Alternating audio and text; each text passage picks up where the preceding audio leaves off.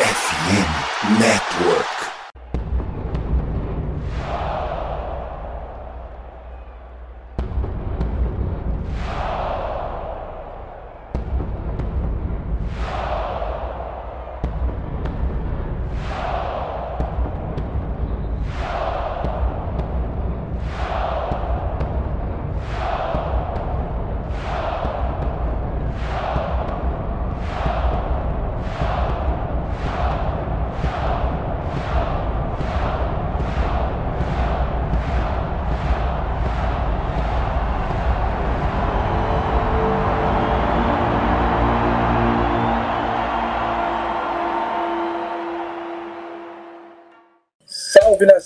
Sangue Roxo, estamos começando aqui mais um MVP, dessa vez MVP 153.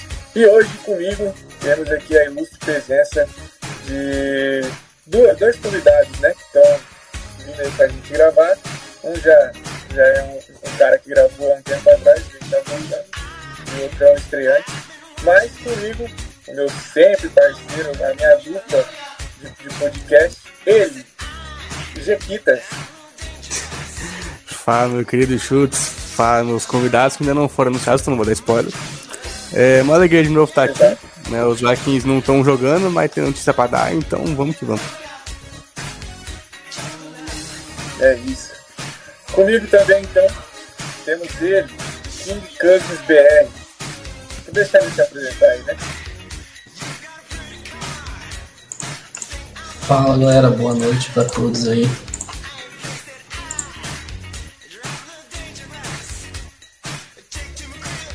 Comigo também temos aí o meu querido Gabriel Rocha, que colocou aí o Vikings da zoeira. E aí, Gabriel? E aí, rapaziada, tudo bom? Cioso aqui para falar de Minnesota Vikings depois de muito tempo. Sou Gabriel Rocha, sou criador da conta Vikings da Zoeira, que está há muitos anos aí. Tô inativo, mas a temporada vai chegando, vou retomando ali. E estou muito feliz de estar tá gravando o MVP com presenças ilustres aqui. O Henrique, que, pô, escutei aquele podcast dele lá com. Pô, até esqueci o nome do Justin Baker, não foi? Justin Baker. É, inglês ali, foi, pô, muito, muito legal ter escutado. O Chance também tá tocando. E King Cozy também, mais um Cozy Zet aqui comigo. Então é isso, valeu e vamos tocando aí. É isso. Então, galera, é, dando continuidade aqui, né? A gente tem que, que claro, falar que esse podcast faz parte do site Fambonanet. Estamos presentes em todas as plataformas digitais, para você colocar o fone, escutar tranquilinho, seja onde for. Estamos no Deezer, no iTunes, no Spotify. Ou seja, não tem desculpa. A gente está presente no YouTube também, a live fica salva, então não tem desculpa você ficar é, sem saber atualizações sobre nosso querido Minnesota Vikings. É um recadinho também bem rápido. A gente está passando aí é, em todos os episódios sobre o nosso projeto, né? O projeto Minnesota Vikings Brasil, onde a gente é, unifica a galera que produz conteúdo dos Vikings. Então, todas as redes sociais a gente está tá tentando um ajudar o outro. E se você é, quer participar do projeto de alguma forma, seja para agregar no conteúdo, seja para agregar contexto, com com qualquer tipo de, de segmento, seja na, na, parte burocrática, financeira, qualquer tipo a gente está aceitando aí. Quanto mais pessoas engajadas no projeto, o projeto cresce mais rápido e alcança mais pessoas. Beleza? Bom, então vamos direto ao ponto. Hoje a gente vai falar um pouco sobre é, a situação né, do Dalvin que todo mundo esperava que já era para estar resolvida. Hoje, dia 5, a galera estava louca para chegar dia 1 para saber que seria o destino de Dalvin Cook, mas ele permanece no Vikings ainda, né? Tem alguma atualização sobre o Henrique? Cara, por enquanto, nenhuma que a gente não saiba, né? Tinha rumores de que os Dolphins tentaram trocar por ele no... em março antes do draft. É, rumores de que ele pode ficar no time aceitando um pay cut. É, de novo, Miami parece que é o destino favorito caso ele não fique em Minnesota. Ele deve jogar nos Dolphins, né? Falando que o time quer ele, mas só se for, só se ele for cortado, não vão trocar por ele. É, a gente tá batendo nos grupos, você falou, os times provavelmente não vão dar um contrato grande para ele se ele for cortado. Então acho que a gente dele deve estar tá vendo isso, deve estar tá vendo os contratos. Estou puxando aqui também para ver se eu consigo pegar as médias do contrato de running back. Quem não vai ganhar muito dinheiro. Então talvez se tomar um picut, talvez seja a opção onde ele mais ganhe dinheiro no, nesse ano.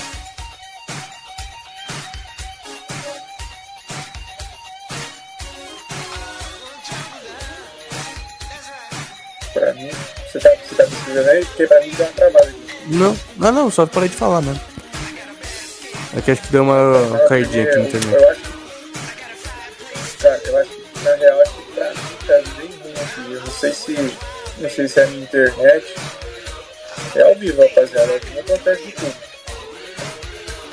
Eu Deu pra escutar tudo é- certinho aqui. Deu? Eu achei que era o meu aqui, mas não está. Deu, é, então, paga a é, internet, é, Chus. Mim tá travando. É, você, você tá dando umas travadoras, mano. É, sabe o que é? É porque eu tô pelo notebook, tô pelo celular. Eu tive que abrir pra, pra abrir a live e agora tô fazendo a live pelo celular, tá ligado? Eu acho que deu uma jogada monstra aqui. Mas vou continuar assim, o meu, o áudio tá saindo perfeito, né? Se eu tô sendo suave. Escutando de Tá, boa, então tá aqui. mesmo, e aí E tá de e assim vai. Tá. É, bom, vou continuando então, o, o, o Simon. O que, que você acha dessa situação do Alvin Cook? Você acha que a gente é, deve ficar com ele? Acho que já acabou a paciência, tem que mandar ele embora. O que você acha que, que vai acontecer aí nos, nos próximos dias?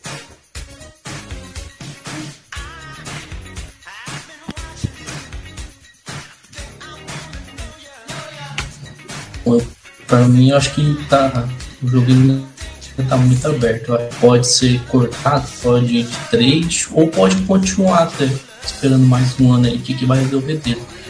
Eu não duvido, mas o que eu espero é que, o, o Covid melhore um pouco, né? O passado não, não ajudou muito. Mas, assim, pra mim, a situação dele, né? Ainda mais agora que tá se prolongando, pode acontecer de tudo, né? Então, o preço do preço ele ficar enquanto se o Jimmy cortasse ele, mas que o, que o ele já tá ali uma coisa ainda com, com o Cook. E pra você, Gabriel, o que, que você acha dessa situação? Cara, Cook é sempre 880, né? Ou você ama ou você odeia. Durante a temporada eu era muito. tava muito anti-Cook, cara. Não sei. Ele tava. Ele, ele deu uma, uma, uma ba- baixa do, do desempenho dele, que pô, desempenho all pro, né? Um cara com os melhores running backs da liga. E a gente espera sempre o mais dele, só que é, num- numa média que tava de 4.7, foi para 4.4. A gente, né, não é, né, você vê, tipo, não é tanto assim, mas ao longo prazo é. E a gente viu é, ele decaindo muito. O negócio é, cara, é, vai ter alguma baixa de sa- de salário. Tem que abaixar o salário, ou com pay cut, ou cortando. Porque, né, tem, tem essa, é, essas coisas que a gente vai falar mais é, no futuro, que é sobre Daniel Hunter, sobre né, Justin Jefferson, TJ Hawkinson. Mas, cara, vendo aqui os free agents, os três melhores, Fournette, Ezekiel Elliott e Karen Hunt, né, são três caras que chegam, talvez, para fazer parte de um comitê, no Alec, junto com o Madison, junto com talvez o Tyson, o Ty Chandler e o, né, o Kene. Mas, cara, o cara, o cara é só o Dalvin Cook. Então depende muito é, do que eles querem. Eles querem realmente ter uma super estrela ali para carregar ou quer fazer um comitê. É isso, é sobre isso. É, eu prefiro ter o Dalvin Cook, né? Mas só por esse ano e depois, tchau.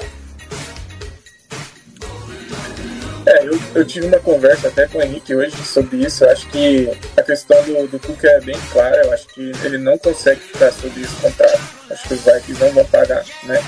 E eu acho que nenhum time pagaria também, até pelo fato do Dalvin Cook ter é, histórico de lesão e etc. A gente já conhece bem. E óbvio, obviamente o jogador vai sempre procurar o melhor contrato e eles não estão errados, né? Afinal, ainda mais a vida de um running back que, é mais curta na NFL, então eles sempre vão buscar o maior salário. Mas chegou num ponto, cara, que o Dalvin Cook acho que não tem muita escolha, porque eu estava até conversando com o Henrique hoje, que é o seguinte, é, ele não vai conseguir mais um contrato alto. Ou seja, mesmo que ele seja cortado pelos Vikings, nenhum time vai pagar um absurdo nele. É, e talvez assim a melhor barganha que ele tem agora é com, justamente com os Vikings, ou seja, ele vai aceitar, é, se ele aceitar um corte, ele ainda consegue brigar pelo tanto que seria esse corte, né? Agora, no, se ele for cortado, cara, é igual o Gabriel falou, ele tem ainda concorrência ainda, entendeu? Tem jogadores bons ainda que não assinaram com nenhum time. O Ezekiel Elliott é um, é um nome. É um cara que ganhava um caminhão de dinheiro nos Cowboys e tá livre no mercado, entendeu? Não assinou com ninguém ainda. Então, cara, o mercado de running é complicado. Todo ano a gente vê é, times pagando muito por running back e depois se arrepende, porque é uma posição que teoricamente você consegue suprir ali com com, sei lá, dois bons jogadores, às vezes sai melhor do que um jogador elite. Porque um, se você perde jogador elite, você continua pagando ele e ele não está rendendo em campo. Então, assim, a situação do Cook é bem complicada. A gente espera que se resolva nos próximos dias, é, porque, né, a gente tem, vai, vai citar aí, né, tem algum, algumas tendências aí, como o Daniel Hunter, a própria extensão do Justin Jefferson, TJ Hawkinson, então, assim, é, tem bastante coisa para acontecer aí. E, e, vamos ver, né, como que tá essa situação. É, é, rapidão, eu... rapidão. Eu peguei o contrato do, do Dalvin Cook aqui. A gente sabe então que é pedir 14 milhões e ele vai receber em dinheiro esse ano 11 milhões. Ninguém vai pagar isso. Ninguém vai dar 11 milhões de dólares para ele esse ano nunca. Não. Isso aí é praticamente impossível. Cara, é, eu vejo, eu vejo talvez dando esse contrato para ele, só que não com o contrato com o Vikings, talvez no começo da free agência ali, vai ter muita competição aí, né? Dalvin Cook é uma super estrela, ainda é, eu, eu acho isso. Mas nessa situação que ele tá, é sem chance. Ah, não, hoje eu acho muito difícil, porque ele assinou o contrato dele e tinha acho que 25 anos. Hoje ele tá com 28. É, ninguém, se ele for. Se ele jogar esse ano, provavelmente vai ser cortado no ano que vem. Os Vikings abrem 9 milhões de cap ano que vem se cortarem ele em 2024.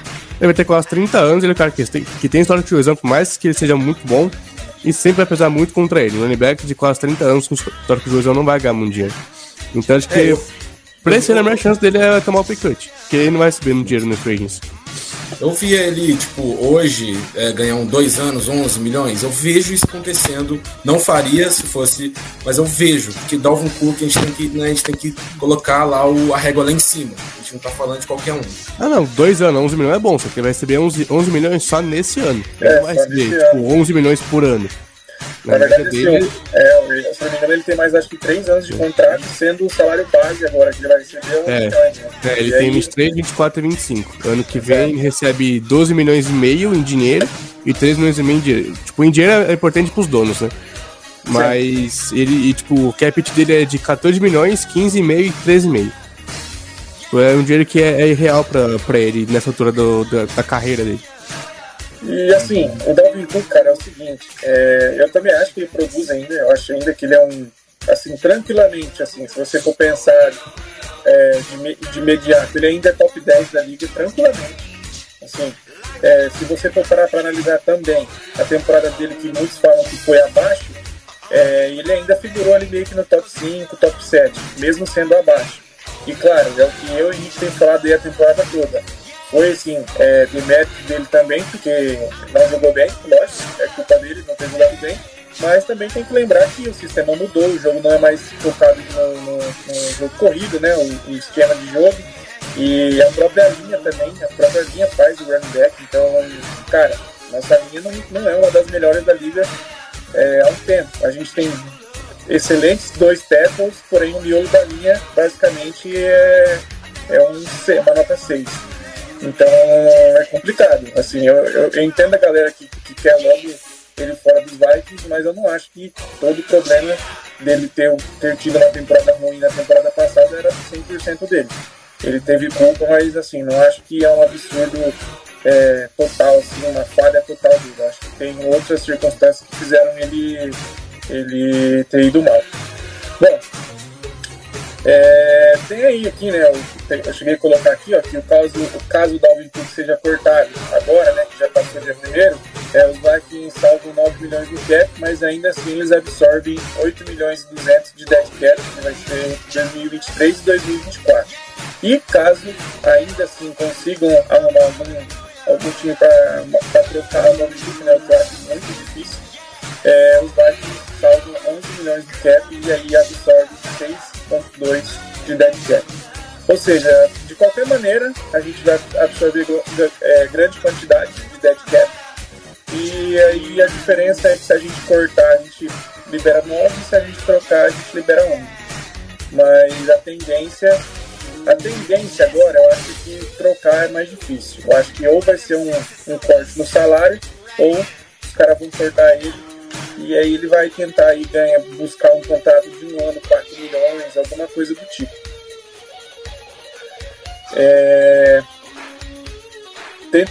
também, né? Vou, vou, vou, começar a entrar na situação aí do, do minicamp.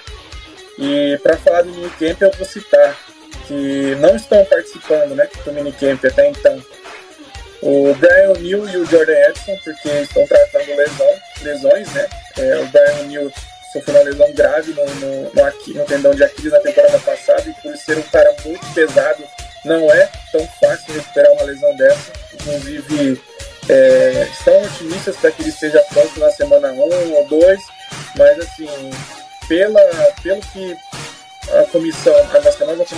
demonstrou na temporada passada, eu acho que eles vão ser bem cautelosos, o que eu acho muito bom, porque você não pode é, jogar tudo a perder por causa de um jogo.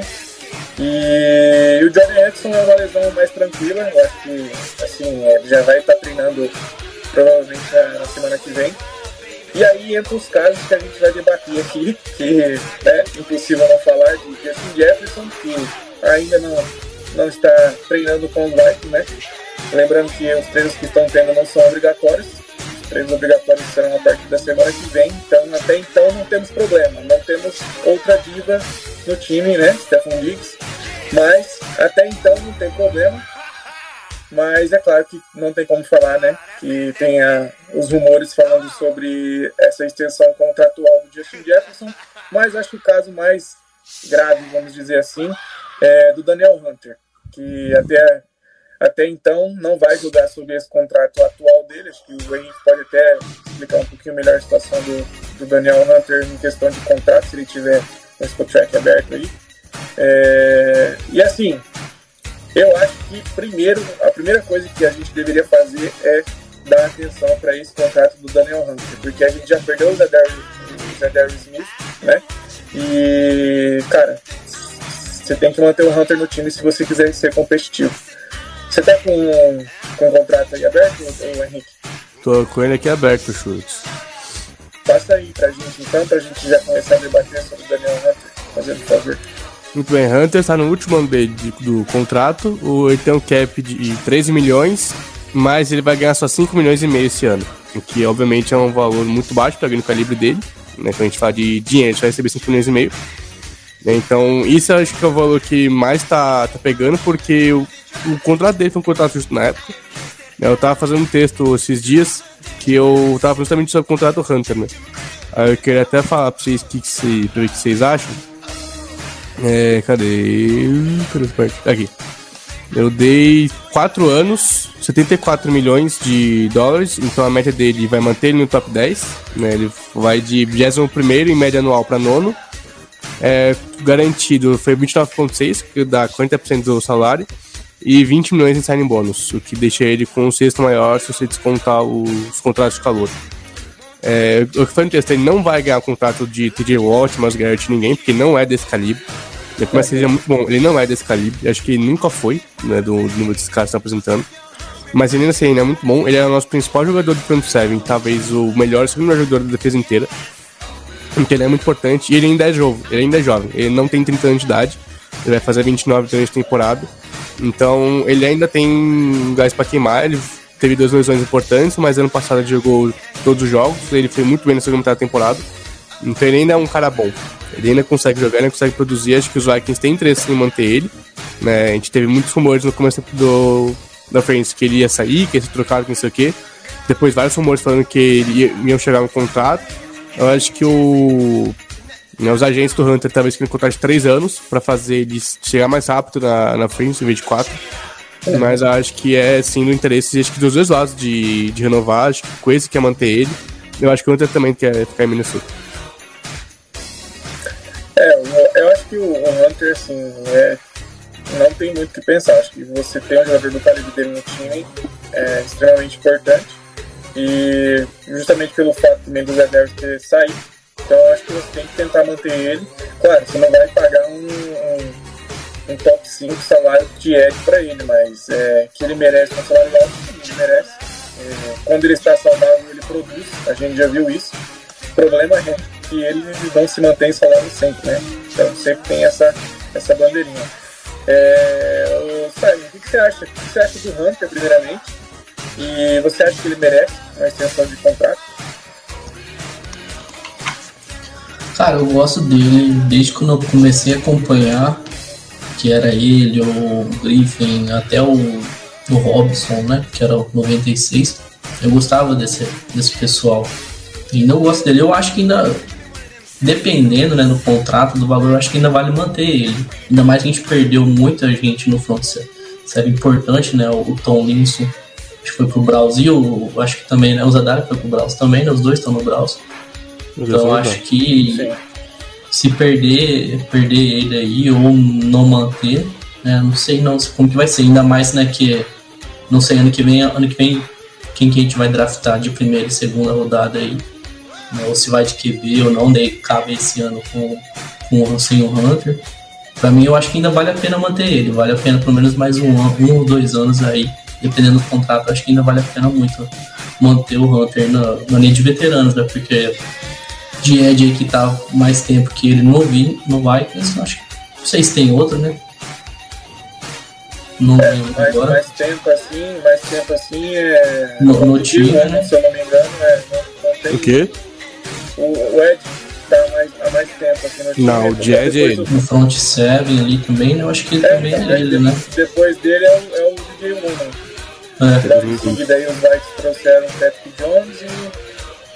André Carter é o nome demonstrando, não sei se vocês escutaram aqui primeiro. e pra fechar aí, Gabriel, o que você acha do Hunt? Você acha que os Vikings devem fazer uma renovação de contrato com ele? Ou você acha que essa novela também, Daniel Hunter, praticamente toda temporada tem uma história com o Hunter no começo da temporada, né? Complicado, mas é, o que, que você acha dessa situação do, do Hunter?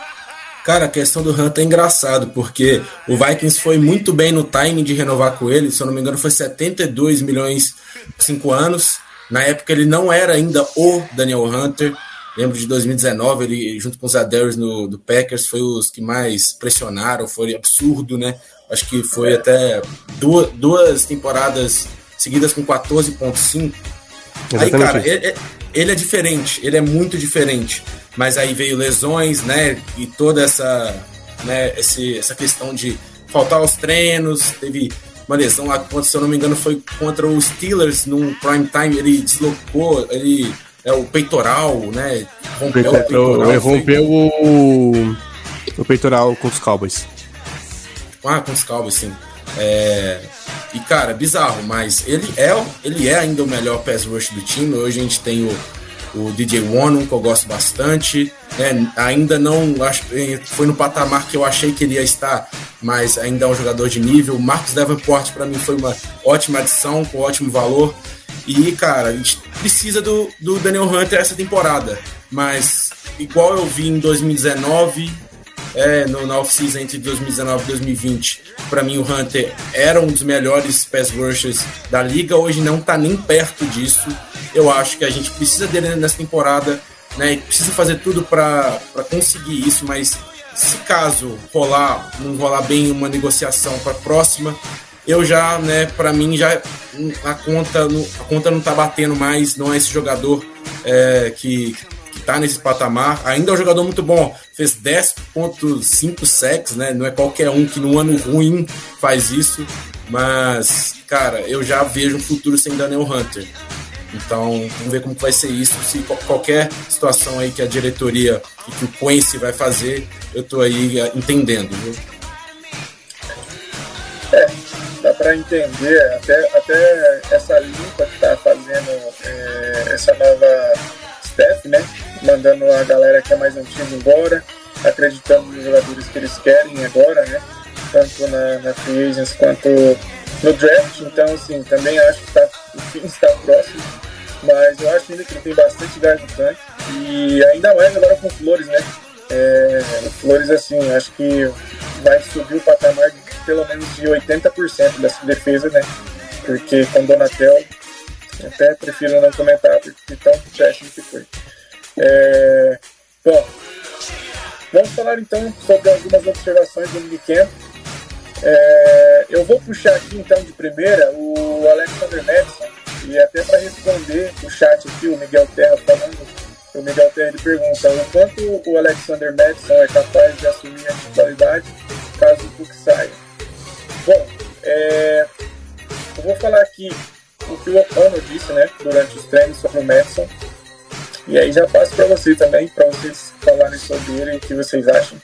Mas é, o O'Connor basicamente disse que é bom ver ele tendo mais repetições, né? De ter esse cargo mesmo, de, de essas carregadas com um recebedor, é, principalmente como se fossem terceiras descidas, e mostrar esse talento que ele possui. Então, assim, é, é um cara que viveu na sombra do, do, do Cook, teve seus momentos enquanto o Dalvin Cook não jogava, e até para teve seus momentos também para descansar o Dalvin Cook durante a partida, mas nunca teve assim uma sequência como um running back titular assim, a, a, longo prazo, né? É, teve alguns jogos é, com bastante produção, mas assim, basicamente talvez, né, ainda há a possibilidade do Dalvin Cook ser o running back titular, então talvez seja essa temporada para ele ser titular. É, vou, vou, começar com você mesmo, Gabriel, que você já falou agora, a gente faz a ordem inversa. É, o que, que, você acha do Madison? E aí já complementa se, se ele tem capacidade para ser esse running back, um dos Vikings.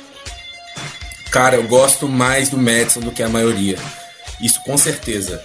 Eu acho que ele é um cara que ajudou bastante no jogo aéreo né, nessa, nessa temporada, fez alguns touchdowns. Obviamente, eu achei que a temporada passada, a temporada de 2021 dele foi melhor que porque eu lembro de dois jogos que o Dalvin Cook não jogou, ele jogou, fez 100 jardas cada, né? Então, eu acho que ele é capaz sim. E cara, ele tem 24 anos. Ele tem é, quatro temporadas inteiras e tem 24 anos e poucas carregadas, né? Falando de running back, falando essa questão idade carregada. Então, para mim, ele tem muita linha para queimar. Claro que ele tem que evoluir um pouco o jogo dele, mas, cara, eu, porra, é, pelo fato de eu, né, do, do Dalvin Cook também tá, tá nessa, nessa caída de rendimento, né, natural para running back dessa idade, é, eu acho que o Madison, sim, pode liderar um comitê não como aquele cara que vai jogar toda hora, mas liderar um comitê ali é, com os running backs que, né, que vão tirar um pouco do peso dele. Ele, ele, ele é capaz, sim. Eu acho que ele é capaz. E para você, Simon, o que, que, você acha?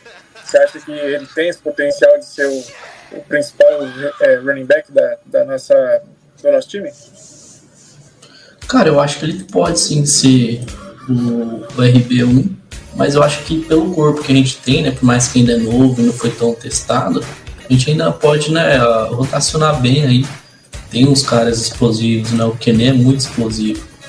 Então eu acredito que sem o, se, se não tiver o Cook, eu acho que a gente tem o tem o Madison, tem o, o Kené, tem o Ty Chandler que não jogou muito, né, mas né, quando ele fez a pré-season dele até que foi bem. E aí tem o, o cara novo, né, o o de um AB, né? Também né, parece que ele é bom, mas acho que estava lesionado, né? Alguma coisa assim. Não sei como é que tá, mas é um cara bom.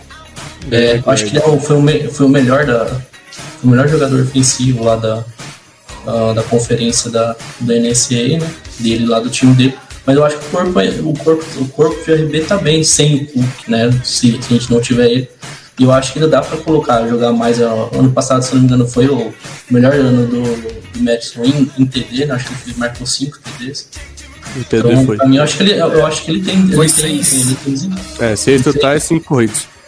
Ah, é 5 corridos. É, eu acho que no passado bateu quase 100 jardas recebidos, né? Então, para um RB2, né, tá, tá valendo, né? Então, eu acho que ele tem potencial, ainda mais pela idade e pela rotação que a gente pode fazer aí, né, dependendo do nosso jogo vida, eu acho que ele tem potencial sim para assumir o cargo do clube. E para você, Henrique, o que, que, você acha? Cara, eu concordo com os dois. Acho que, o, obviamente, o Cook ele é melhor que o Madison, mas acho que a gente não perde tanto. Acho que a gente tem um, sabe, um grupo de running backs que consegue superar bastante a falta dele.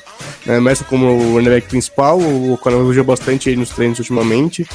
O Tati recebendo passe ele é muito bom, desde o Core a gente veio fazendo isso. Acho que pode fazer na também. É, e o McBride é um cara que veio sensacional na sétima rodada. Ele é um cara que quer sair bem antes. Sim. Então acho que eu não acho que o Kenny vai ser muito usado no ataque, acho que quando vi ele mais realmente como um cara de dar retorno. Né? Tanto que quando a gente. Quando o, o, o Tiller teve mais oportunidade no ataque no passado do que o próprio Kenny. Por mais que ele é. tenha um ornamento e tenha considerado machucado. Então acho que o, seria tipo, talvez Madison, Chandler e McBride, né, na, na ordem caso o Cook saia. Mas é o que a gente falou, é esperar ver a situação do Cook, a gente não acha que vai demorar muito mais para ter alguma solução. Mas acho que um, o grupo do jogo terrestre, se melhorar o esquema, ainda assim pode ser bem efetivo. Exato, acho que você contou perfeitamente. Acho que se melhorar o esquema, todos os running backs vão, vão conseguir sobressair, porque são é, os três running backs eles têm umas suas particularidades, né? Então cada um é meio que bom em alguma coisa, né? É, o McBride mesmo é um cara que ele não é muito bom nos passes, né? ele praticamente nem pegou passe durante a carreira né, do, do college, mas é um cara assim, excepcional quebrando técnicas, é um cara muito físico. E, enfim, é, a gente já teve um sucesso, bem dizer, recente aí com a comissão de running back, a gente lembra bem do Latavius Murray e do Jared McKinnon. Então, assim, não é nada é, diferente na liga, a gente vê vários times usando o comitê de running back. E até pelo fato dos do Vikings é, terem um esquema focado no jogo aéreo, é, não vai ser tanto assim esperado até pela gente um é, jogo de 100, 150 jardas de um jogador é, de running back, né? Então vamos dar sequência aqui então. Eu fiz basicamente aqui em tópicos, tá? O que a galera falou de alguns jogadores. É, então o próximo aqui é o Osborne. É, o Osborne, ele que está recebendo bastante repetições de receiver 1, justamente porque o Justin Jefferson não está participando das atividades e o Jordan Edson está tratando de lesão, né? Então, obviamente, o running back principal ali que, que fica é foi o KJ, né? E o O'Connell disse, é, KJ tem sido um destaque durante os treinos, ele está se movendo muito bem e alinhando em todas as partes do campo além de assumir um papel de liderança, o que eu esperava que ele já fizesse com esses jovens. Tem sido um processo impressionante ver a evolução do seu papel anterior e ver que ele evoluiu muito. Ele sabe aplicar todas as técnicas e fundamentos da posição e os técnicos de recebedores falam muito bem da sua habilidade e consistência em qualquer parte do campo, não importa onde.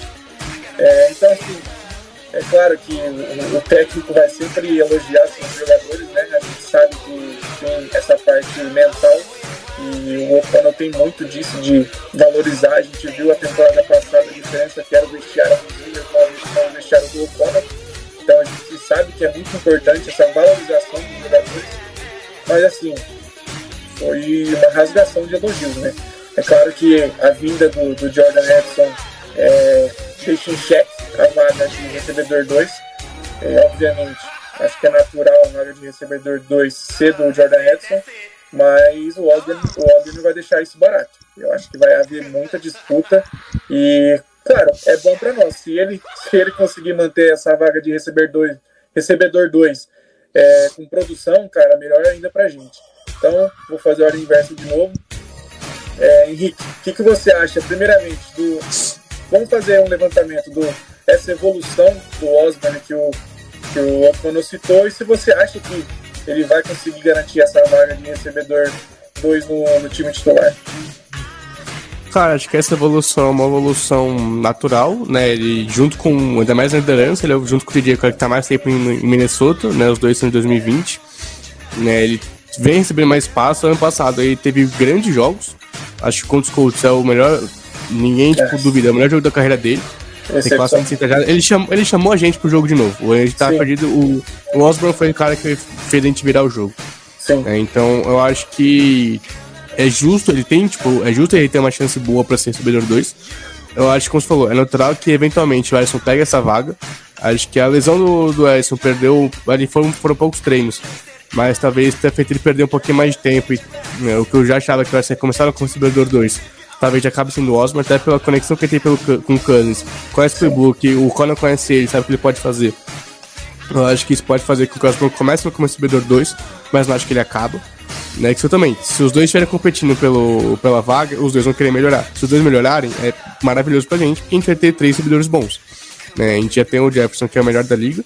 Né, acho que a gente vai falar um pouquinho dele, não sei.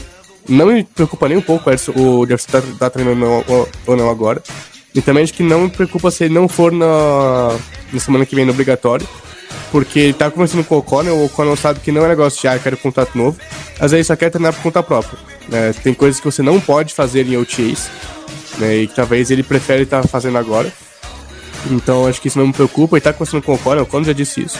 Mas é. tem Jefferson, se você tem um cara que é a primeira rodada no Edison, é um cara que obviamente sabe que tem habilidade, e o Osborne é um cara que tá em evolução, eu acho que você tem um trio muito bon. E também tem o Jalen Rigor, que. O Rigor não, o Jalen Naylor, que também tá tendo muita oportunidade de treinos, tá indo bem pra caramba. Muito, muito, bem elogiado. Então acho que a gente tem um grupo de recebedores muito bons também.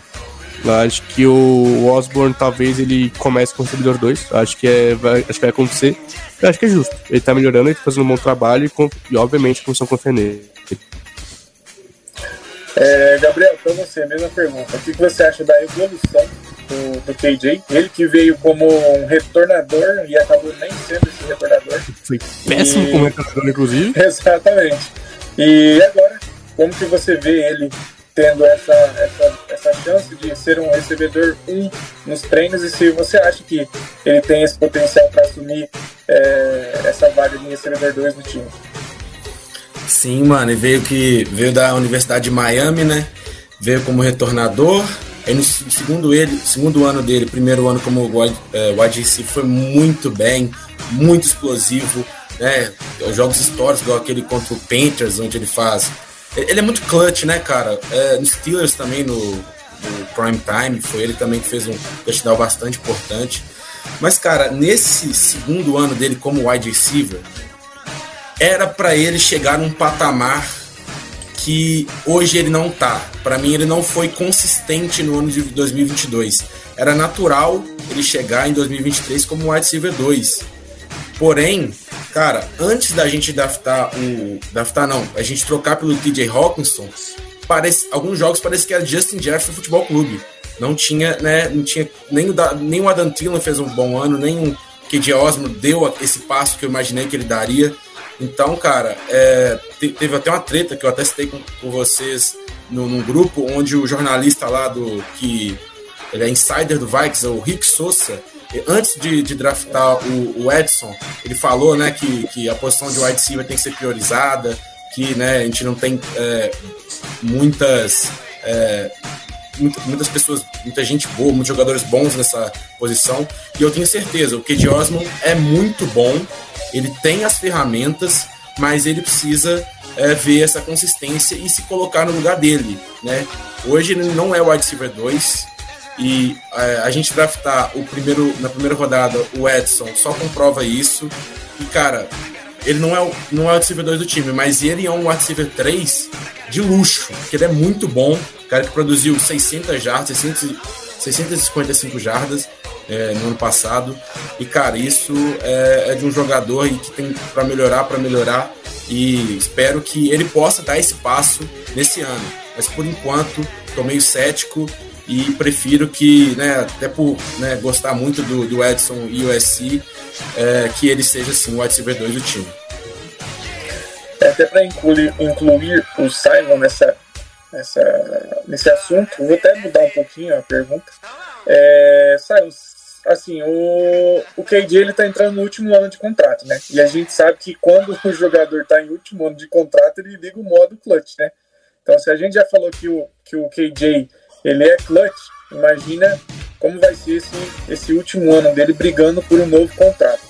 É, a minha pergunta é o seguinte: você acha que é, ele mantendo um bom nível, vamos dizer que ele seja que seja recebedor 3, esse recebedor 3 de luxo, mas que ele mantenha essa produção aí de 800 jardas, uns 6 touchdowns.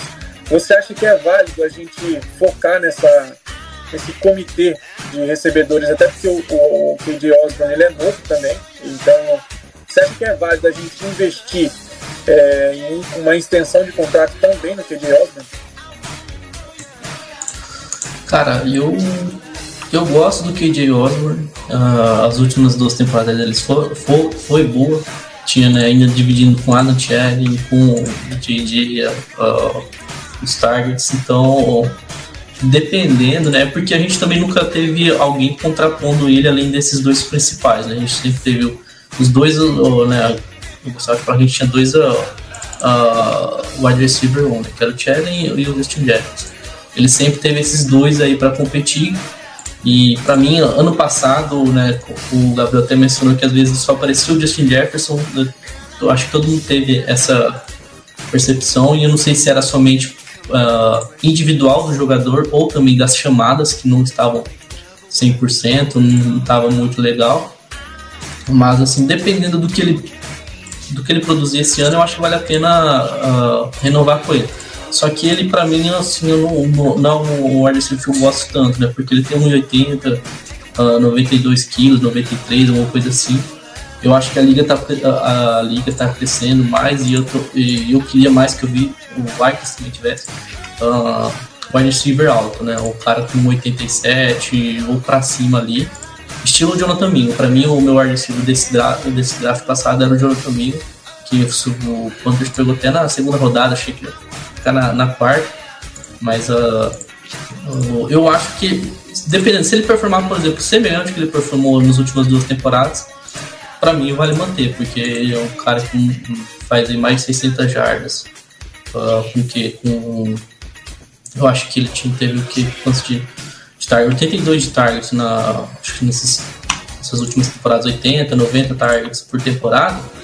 Eu acho que dependendo do valor ali vale a pena, mas assim, não, não, não gostaria de priorizar tanto ele e a gente tem muito talento ainda aí que talvez possa aparecer, né? Por mais que é, é late round igual ele, né? Ele é da quarta rodada, né? Tem o Jalen Naylor e o, se eu não me engano, o... acho que a gente tem mais outros, acho que estão se não me engano ou não. Mas uh, o Jalen Naylor, eu acho que ainda confio um pouco nele também para dividir aí, para ver o que, que ele vai dar. Mas se ele manter o que ele tá mantendo e o que foi o contrato, vale a pena, assim, manter ele. É, eu acho que a resposta sempre é depende, né? Depende do valor, depende do valor. Sim, sim. É, depende do contrato o... também sendo. É, mas sobre uh, Justin Jefferson vai renovar, TJ Hawks a gente precisa renovar e a, a, gente draftando agora o Edson, a gente vai ter 4, 5 anos aí de, de um, de um cara que vai produzir muito com contrato de novato, eu acho muito difícil ele ficar. Sim. Cara, acho que depende muito de. do Naylor. Acho que se o Naylor for muito bem, Acho que talvez o Francesco falar, tá, acho que a gente precisa do Osborne porque a gente tem um cara que pode fazer recebedor 3. Se o Miller não foi bem, se o Osborne tiver um ano bom, acho que talvez eles comecem a pensar em, em renovar com o Osborne ou draftar outro recebedor alto o ano que vem. Mas aí se tiver um ano muito bom, se tiver um ano muito bom, o mercado né, inflaciona e vai sair por muito caro. Aí tem essa também, né? É, tem, tem essa também. Às vezes não compensa justamente porque você já tem uma dupla de ataque muito explosiva que a gente tá assim, imaginando que o Jordan Edson vai vingar, então, né, na teoria a gente vai ter uma dupla muito explosiva e muito jovem, né, também.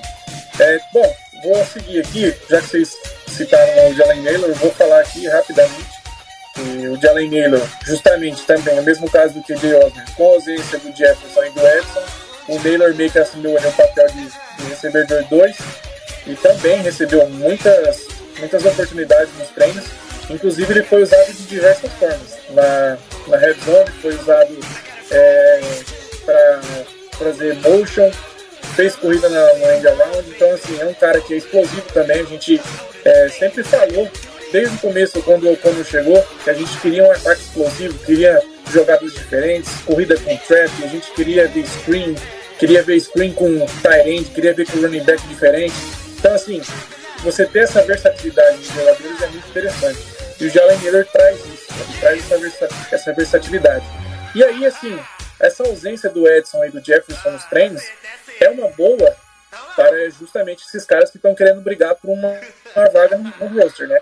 Então, assim, basicamente você tem ali três recebedores sólidos que já tem, já tem a vaga garantida, né? Que são o Justin Jefferson, o KJ e o, e o Edson, obviamente. E aí, basicamente, fica aí umas duas vagas em aberto. Na teoria, a tendência é que o Jalen Miller garanta essa vaga, justamente pelo tempo que ele já está ali à frente do, do, dos outros. Mas assim, tá tudo em aberto, né? E, e o Jalen Miller é, é aquilo também. A gente tenta não hypar um jogador que, que é de late round, né? Mas é, às vezes a gente consegue garimpar uns jogadores talentosos. Então, é, ele é outro que teve bastante repetição. Assim, se vocês quiserem é, complementar alguma coisa sobre o Miller, pode ficar à vontade. Não vou nem direcionar a palavra nenhuma. Se alguém quiser falar, fica à vontade. Tem muito a falar do Naylor não, mano. é isso aí, não, tomara não, que vai bem. É, gosto dele, é um cara que parece divertido de ver jogar, mas não tem muitas coisas pra falar. Ele é só um ano mais novo que o. Uh, que o KJ, se não me engano, né? Um ano, alguma coisa assim, nem isso. É, é bom, vou, vou seguir aqui, tá? É, teve aqui também, o, eu coloquei o Josh Metellus, o Metelos ele alinhou praticamente de tudo nesses treinos. Ele alinhou de safety, corner, de nickel e até pass rusher. E vale lembrar que o Metelos, após a lesão do, do Brian O'Neill na temporada passada, ele foi eleito capitão né, pelos jogadores. Então, isso é uma, uma coisa muito importante na liga, assim, é, essa questão de capitão, porque é um cara que tem basicamente a confiança de todo o grupo. E ele é um cara assim, muito importante no Special Teams é um cara agressivo, um cara que tem demonstrado produção no Special Teams e é um cara assim, que se encaixa perfeitamente no esquema do Flores, que é essa questão de, de versatilidade também.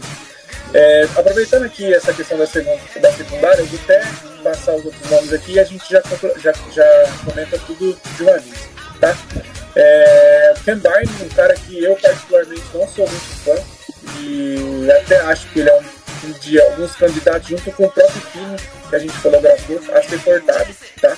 É, o Kine justamente pela questão da, dessa mudança de regra de retorno e o Bynum, eu acho que com o Cine saudável e com o Metelo jogando o que ele sabe, eu não sei se o, se o Bynum tem uma chance de, de figurar no time. Mas o, o Bayern é um cara que está há muito tempo já nos Vikings, então ele já pegou vários esquemas diferentes. Pegou o esquema do Zimmer, pegou o esquema do Donatello e agora vai pegar o esquema do, do Flores. Então, essa mudança constante de esquema também é difícil para o jogador, ainda mais na posição de, de corner que ele jogava no college, né? É, o nível de recebedores é bem diferente. E, e ele foi movido para safety quando veio para, os Vikings, então ele fez uma transição assim, um pouco mais difícil, dá para entender, mas assim, também não acho que, que, isso é uma desculpa pela produção dele. Eu acho que ele faz muita cagada em campo, isso não apaga as questões dele, mas é um cara assim, para ficar de olho também nessa secundária. É, vocês querem complementar alguma coisa do Metelas e do Bynum? Ah, cara, só do. Eu acho realmente que o, o vai ser cortado justamente por causa do Metelos. Acho que. Acho. É, Smith e vão ficar, isso é meio que óbvio. Eu acho, não acho que eles vão mandar o The Award foi escolher agora embora. Exato. E acho que a briga vai ficar entre Bynum e, e Metelos. E acho que o Metelos faz mais special teams, ele é capitão, então ele tem uma lista muito grande no time. Então acho que tem mais chance do Metelos ficar do que o, o ficar. E como você falou, o Bynum também é um dos piores jogadores do time. Ano passado ele foi para mim o pior da equipe, junto com o Ed Ingram. Então acho que não vai fazer tanta falta assim. Não é que fala, joga em posições diferentes. O Metal se for também, tá jogando em todas as posições possíveis. O Cine pode jogar em todas as posições possíveis. O próprio Samu é um cara que chama depois, tá jogando em todas as posições possíveis. Então essa versatilidade, tem outros jogadores que também fazem esse papel. E talvez faça o papel até melhor e, e com, também conseguindo ajudar em special teams. Então acho que talvez seja o ano do Bynum em bolinha. É, e assim, vale citar só que o, o Bynum, ele tá em contrato de calor, né? E o, o Metelo tá no último ano de contrato. Então, assim, é uma coisa também a ser, a ser vista. Gabriel, você falou alguma coisa? Cortei. Cara, eu não vejo o Baino ser tão ruim igual vocês estão falando, não.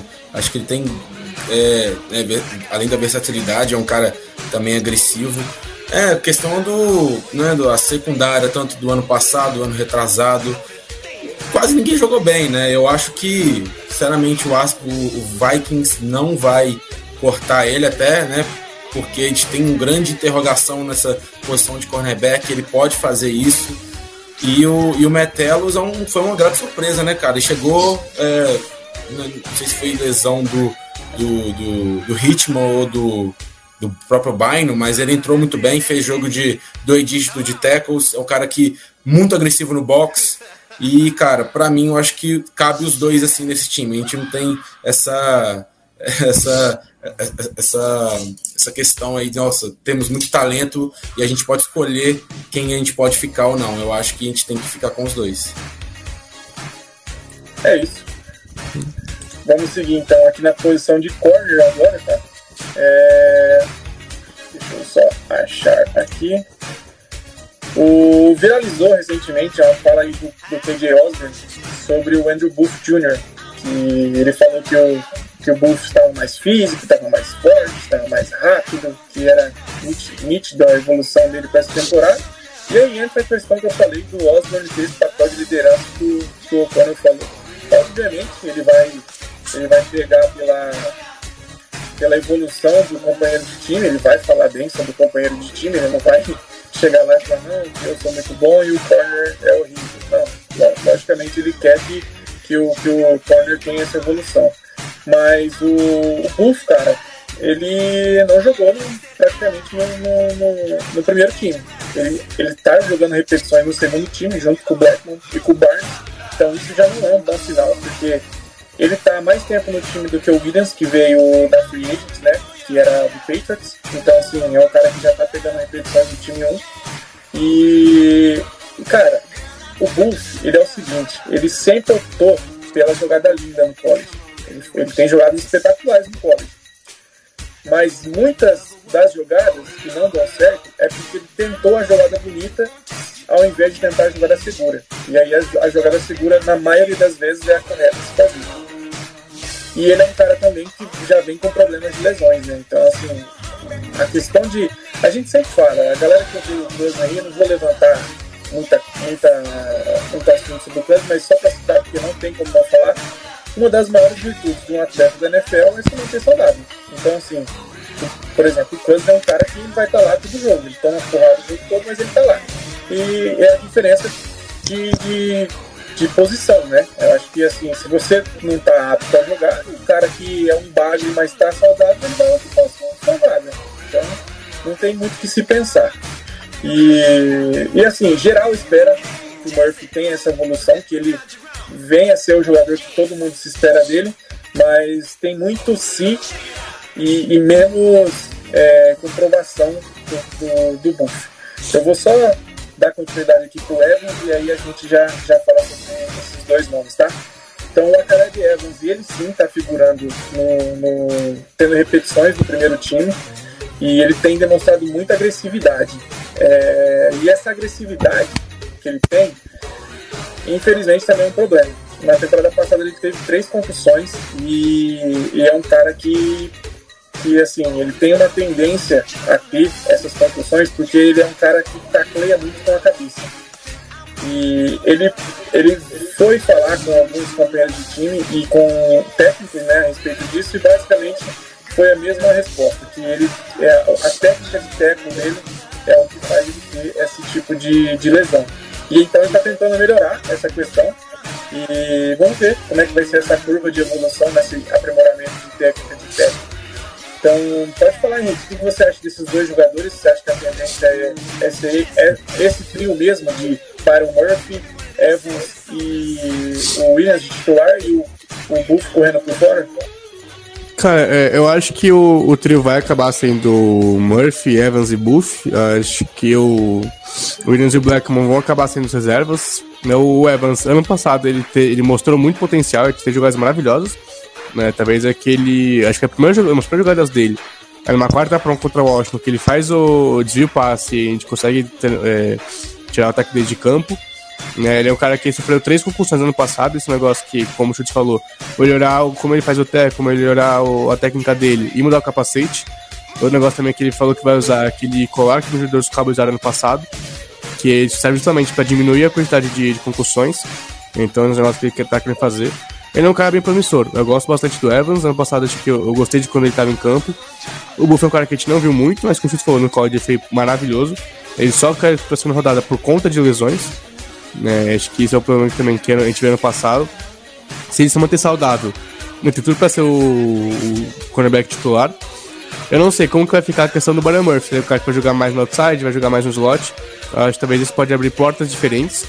Né? Eles veem, se a comissão vê o, o Murphy como um cara mais de outside, vai mudar a competição para jogadores que jogam mais de níquel para ser o, o, outro cornerback. Né? Acho que o Evans vai acabar sendo o cornerback 2. Se vocês verem aí como um cara consegue jogar mais no, no inside, sabe a competição para jogadores que jogam mais no, no outside com o próprio Buff.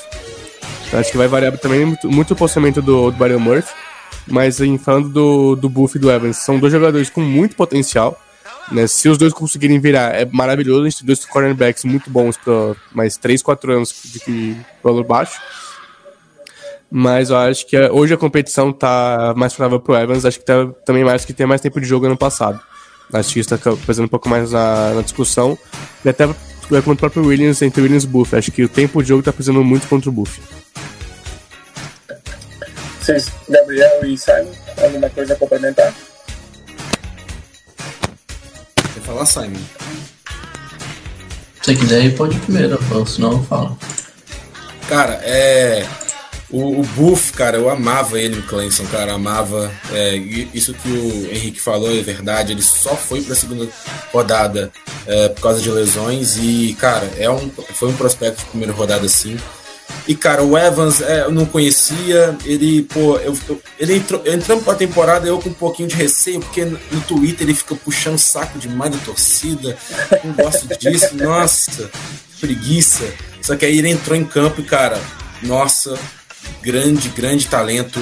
É, teve essas lesões, é, mas ele, mesmo tendo é, concussão e saiu por lesão também, achei que foi um primeiro ano muito positivo. E pelo Buff, né, por a gente relembrar os tempos de college dele, a gente tem sim essa, é, essa projeção alta para ele.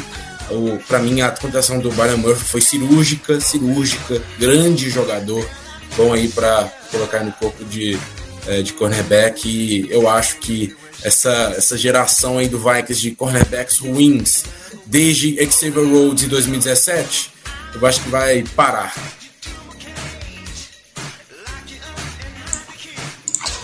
Pra mim, cara, só o. Acho que o Buff, ainda acho que ele tem potencial. O Evans, ele é bom. Eu, eu vi algumas coisas dele quando ele tava em e em Mizu também. Vi, e o que era. O que foi.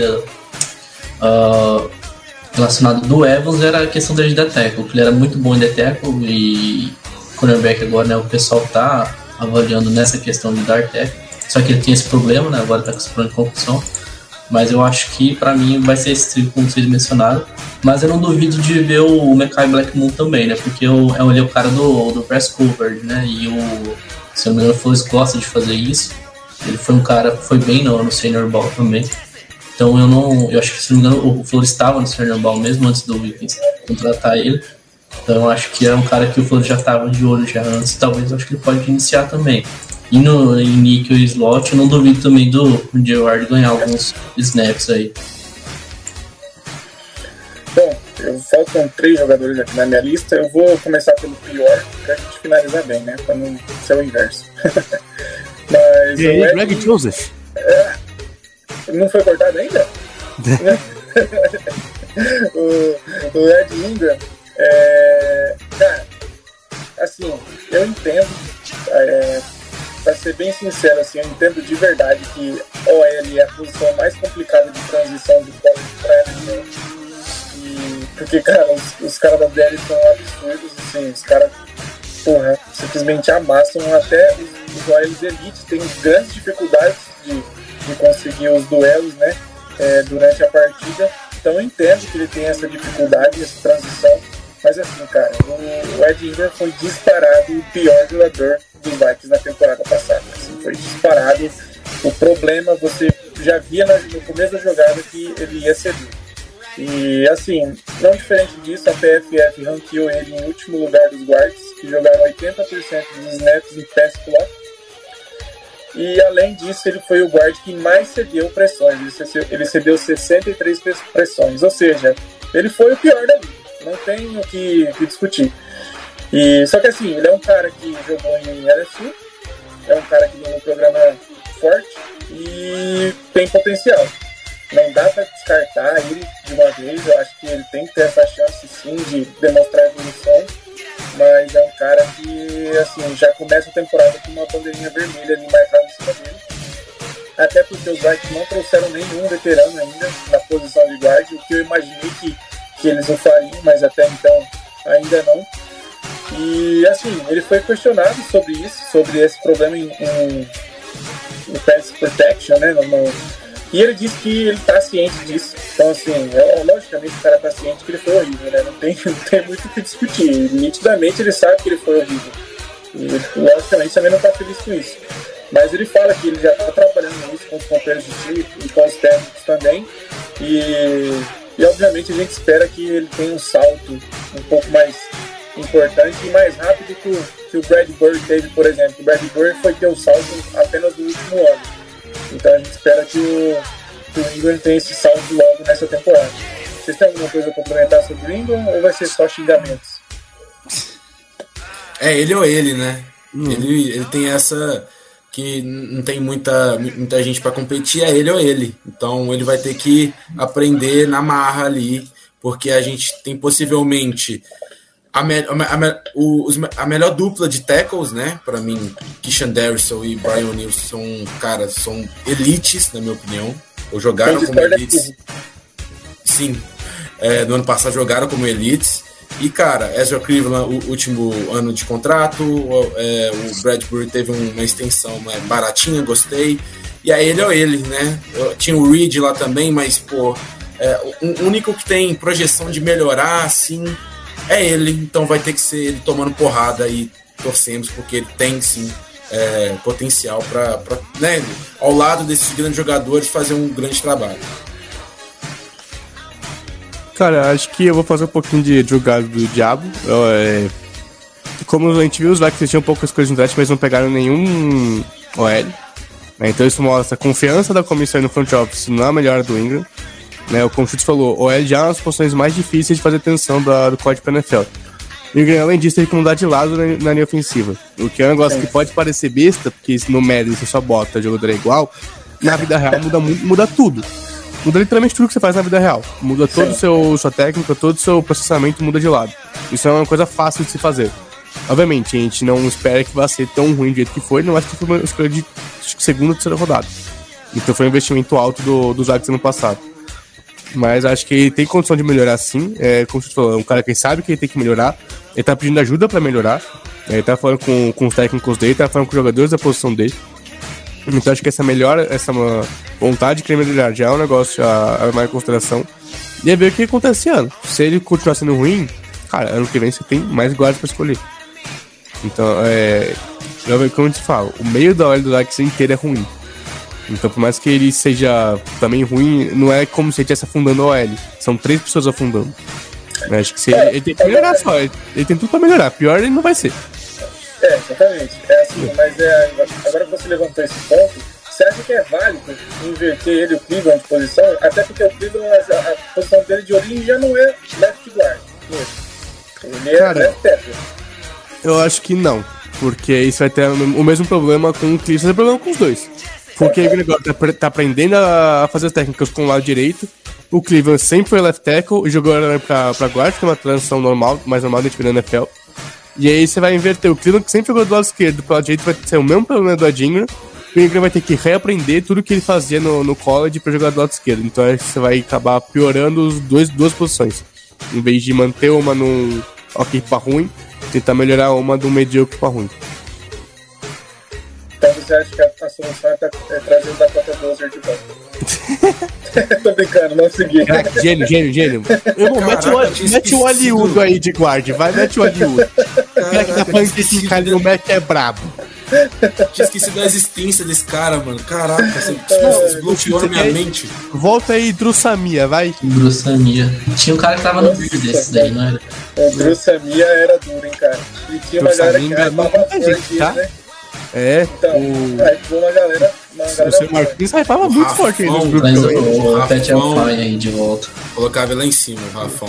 É, cara, o Pet Alfine teve um ano muito bom em 2017 e depois foi só ladeira abaixo. Também. Outro também que decepcionou. Tá, vamos fechar aqui então. Deixei os dois mais promissores pro final. Que um, inclusive, é meu amigo, meu parceiro, me responde no Instagram. Vou falar isso pra sempre. eu tenho o print que comprova, então foda-se. Tá é... Ele, Brian Zamoa, pra mim vai ser o cara do, da defesa esse ano. O, o Brian Zamoa, o coach Sivaro, que é o. Não sei se é assim que se fala, tá? Mas o Sivaro, que ele é o técnico linebacker dos Vikings, ele rasgou elogios ao Zamoa, dizendo que ele é um atleta extremamente talentoso e traz uma energia assim surreal para todo mundo que está em volta. É um cara assim que para grupo é excelente. Ele é meio aquela energia do Chris Boyd, só que um cara que tem talento, tá ligado? É um cara que tem talento e também tem essa energia boa. E é um cara assim que pode jogar em qualquer parte do campo. É um cara muito agressivo, ele pode jogar inclusive no, no homem contra homem, então assim, é um cara muito rápido. E, e assim, ele, ele colocou o Brian Zamor como uma peça de xadrez. É um cara que um atleta só pode fazer diversas é, estratégias no, no, campo. E também, junto a ele, o Lewis Cine, que veio de uma lesão brutal na temporada passada. E eu vou até levantar um, um ponto aqui, tá? Acho que talvez a lesão do Cine tenha sido culpa do Donatel que insistiu no Kembai. Porque se o, se o Bill Cine tivesse sido titular desde o começo, ele não estaria fazendo jogada de special teams e a gente estava feliz com ele até hoje. Enfim, é, o Lewis Cine, que o coordenador de, do time de especiais, o Matt Daniels, comentou sobre a recuperação do Lewis Cine, falando que quando você tem esse tipo de lesão, e o Matt Daniels teve, o, ele teve essa, essa lesão na carreira, então é uma, uma lesão parecida, né, que fez até ele se aposentar, é, então ele citou que esse tipo de lesão é um trabalho diário mental, que assim é, acaba com o seu psicológico mesmo. Porém, assim, o mental do, do Cine é espantosamente positivo, porque é um cara muito forte mentalmente, é um cara que é, vem de uma fratura exposta, mas ele está mais explosivo do que na temporada passada. Isso são palavras do, do Matt Daniels. É claro que, como eu disse, o treinador sempre vai falar coisas que levantem o moral do jogador e do time.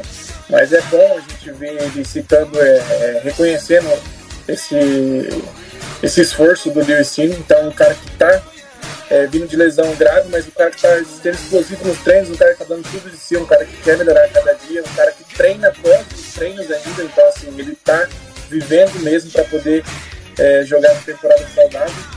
E assim, é um cara que trabalha muito. O Flores falou também sobre a ética de trabalho do, do Cine, que se resume a trabalho, trabalho, mais trabalho. Então, assim, começando com, com o Simon, o que você fala? O que você acha desses dois jogadores? Você acha que os dois têm o potencial para ser os titulares é, donos da posição nessa temporada? E fala um pouquinho também sobre essa expectativa do Nuno e o Sim. Para mim, o, o Azamor já é titular, né? Acho que não tem como questionar isso, né? O Cine, talvez, né, ainda né, com o Bynum e o Metelos, talvez voltando de lesão, talvez ainda né, tenha que disputar, vai ficar na rotação aí. Mas o, o Azamor, por conta da explosão dele, eu acho que ele vai ser o cara aí da, no miolo ali que vai. que vai, que vai dominar pra ele. Porque o, tanto é que o, o Jordan Hicks, né, não, a, gente viu no passado, ele tem, tem uns lances que a gente deixou desejar demais, né? porque parecia que tava morto, tinha roda. Mas uh, ele e, o, e o, o Ivan Pace, né, que eu acho que vai ficar no, no roster, pode mudar esse daí. Só que pra mim, o Ivan Pace, a gente tem, você vai ver no, nos highlights, o Ivan Pace não tem muito, né, uh, cobrindo passe, né? O negócio dele é blitz. Eu acho que aí a gente pode ter uma combinação aí com ele de blitz. Tanto o Ivan Pace e o Azamor. E o Cine, para mim, eu, eu acredito que ele vai ser o starter futuramente. Talvez não nesse momento dessa temporada, mas para mim ele é o futuro aí da, da, da nossa dupla de safes. Você, Henrique. Cara, é, eu até fui pesquisar aqui agora no Google quanto tempo demora para recuperar de uma fratura exposta. O Google me respondeu entre seis meses e um ano. a gente tem vídeo do Cine com bem menos de seis meses fazendo treinamento na season. Se ele não acha um cara desse fraturou o osso da perna dele. A recuperação dele foi, foi incrível. Tipo, foi mais rápido do que o próprio Conor falou, o Taz Ele já chegou a falar isso. Então, acho que assim, o Cine é um cara extremamente explosivo. É, muitas pessoas, inclusive eu, a gente reclamou muito no passado quando o Coise deixou. Eu não sei se tá o nome do safety agora. O Kyle Hamilton passar pra tocar pra 32, pegar o, o Luiz Cine. Mas acho que ele tem potencial para fazer essa escolha, ser a escolha certa. É, ele é, ele é o protótipo de safety do esquema do Brian Flores. Ele é um cara explosivo, Sim. ele é um cara rápido, consegue ir pra blitz, consegue marcar passe e consegue estar em todos os lugares do campo. Ele é praticamente a versão mais nova do, do Harrison Smith. A gente pega ele voltando do. O Sim saindo do Notre Dame e o Cine saindo de Georgia, são jogadores muito parecidos, né? Do que eles trazem pro time. O Asamoah acho que é a mesma coisa. O Asamoah é um cara que ele é mais leve, ele vai, ele vai enfrentar problemas para sair de, de bloqueios de, de guards e tackles e tudo mais, mas ele é um cara extremamente explosivo, extremamente rápido. Ele consegue estar em todos os lugares do campo, ele consegue marcar o passe muito bem, que é o que você tem que fazer hoje no NFL, como linebacker. É um cara que consegue ir pra blitz facilmente. Então acho que esses dois, ainda mais pro esquema que a gente tem sendo o do Flores, eles são protótipos pra posição. Acho que o Flores vai trabalhar muito bem com eles em 2023. Se for ficar em 2024, não sei. Espero muito que fique. Mas se ele não ficar, porque fez um bom trabalho. E aí, pra, pro, ano que vem, pro ano que vem, quem chegar, vai ter dois jogadores muito bons, muito jovens. Né? O Cine vai estar saindo no terceiro ano, é a mesma coisa. Então acho que são jogadores que podem ser o futuro do, dos Vikings na defesa. Né? Escolhendo pro, pra, nos pós-Smith, pós-Santa e tudo mais os jogadores podem ser o pilar da, da defesa para os próximos anos. Eles têm esse tipo de potencial. Eles são atletas raros de se ter. Né? Então é só fazer eles pegarem o esquema, fazer eles melhorarem a parte de, de futebol americano, que eles também são bons. Mas estou muito ansioso para ver esses dois. A questão, a, a questão do Cine, cara, é, é muito o efeito Buda Baker ou até Jamal Adams, né? Eu acho que fez isso ele né, ser, ser, draftado na primeira rodada pelo Vikings, é aquele, aquele cara que é um míssil, né? Um cara que consegue sair muito bem do, dos tackles e, e, fazer tackles muito violentos, o cara que tá sempre ali né, no, no cover one, cover two, é, sempre correndo né, é, as duas áreas do campo. Eu não entendi porque foi draftado, mas já que tá aqui, né? É um cara que, que tende a ajudar muito e tende a ser, é, ser um cara muito importante nessa secundária. Tomara que essa questão né, de, de estar mais, é, mais é, né, a palavra é mais do que, a, do que o ano passado, que o, que o técnico falou. Mais explosivo? Mais explosivo. Eu acho meio difícil isso, né? Meio difícil. Porém, é, é uma coisa pra gente se olhar. Cara, o Brian Samoa, a gente precisa do Brian Samoa não tem outra opção, não tem outro cara. A gente está é, é, contratando a free agência o Troy Header também, que é um cara que é, ele, ele, participou de boas defesas, se eu não me engano, ele, ele, ele participou da defesa do pai do Wes, do, do Wes Phillips, né? O Wade Phillips, lendário Wade Phillips, o, do Raheem Morris, do, do Brad Staley também. Então é um cara que tem, tem bastante bagagem, bastante experiência. Porém, a gente precisa do, do Brian Samoa, até porque ele faz algo que o Jordan Hicks não faz bem, tão bem, né? Que é o pass coverage. E ele, né, tanto em, é, em zona e também em mano a mano, foi muito bem. Então a gente espera que ele assuma a titularidade. Ele e o Jordan Hicks ali, é, em, quando é níquel, né? Quando é três, é, três cornerbacks, que sejam os dois ali é, para comandar essa, esse, esse backfield do, do, do Vikings, esse front seven. Backfield, não, front seven. Bom, tá na tela aí. Eu acho que uma pergunta meio, meio fácil de responder, né? Se o Harrison às vezes será uma da fama. Eu acho que já é, né? Só, tipo, assim, Você nem pergunta, né? É, já é. Tipo assim, não tem muito de correr, discorrer sobre o assunto. Ele é um cara que há muito tempo está em alto nível, e até para pegar o gancho, eu acho que o Lewis, é, justamente por ter esse esquema, esse, esse, esse, esquema de jogo, não, esse jeito parecido de jogar, eu acho que ele é o substituto natural do Harrison Smith. Acho que é, tem tudo a, a, a, seguir esses passos. E, e assim, como o Lucas falou ali, tem gente que nega que ele é roda fora, mas esse cara não entende de bola, né? Não tem gente que acha que o Saints é um time legal, pô. É. Pois é. Tem gente maluca no mundo. Bastante. O Cine é o Harrison Smith careca, né? Que é uma versão psicopata dele. É. Cara, é só falar rapidinho do Smith, assim, ele deu um azar, entre aspas, jogar na mesma época que Ken Chancellor e o, esqueci, o, o Earl Thomas. Né, que quando no Seattle, eles tinham praticamente todos os All-Pro e Pro Bowl de safety. Mas assim, o Smith ainda assim é um dos melhores safeties da geração dele. Ele é um cara da fama, gente. Ele tem números muito parecidos com o Paulo. A única coisa que ele perde é Super Bowl e Pro Bowl e é o Pro. A única coisa que ele perde é Super Bowl e é o Pro. Pro Paulo Amalo. O que são Super Bowl é título coletivo e é o Pro porque justamente ele jogar na primeira posição do Ken Chancellor. O Ken Chancellor é um dos melhores safeties da NFL tipo, dos última, última década. Ele faz parte do time da década. Então, obviamente, que ele vai ter mais ao Pro. Dito É, assim, a roda da fama assim. Eu não lembro, eu não lembro quem, eu acho que tem, talvez tenha sido até o Simon que mandou no grupo é, a, a comparação do, do Troy Polamalu com, o- com o Harrison Smith, não lembro se você sabe. Hum. Mas, tipo assim, é justamente o que você falou. É, ele ganha em tudo, ele só perde ali no, no coletivo, que é o Super Bowl, e o Pro. Então, assim, não tem muito que, o que ficar decorrendo sobre o assunto, né? Sim. É, Ah, não, só deixa eu falar um negócio antes do Luiz Cine do Zamor, que eu tava lembrando. Certo. Muita gente criticou meu mano Coisa do Fluminense esse ano porque, ah, não pegou caras muito atléticos. Ah, a nota do, do Rasco muito atlético foi todo Do mundo Rasco. baixo.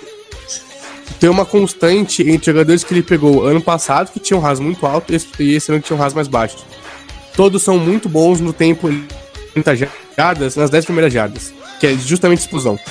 Isso é Sim. foco cl- claramente que o Coisa tem, jogadores explosivos. Eles podem correr 40 jardas, porque quantas vezes uma jogada esse cara vai correr 40 jardas? Quase nenhuma. Então ele pega.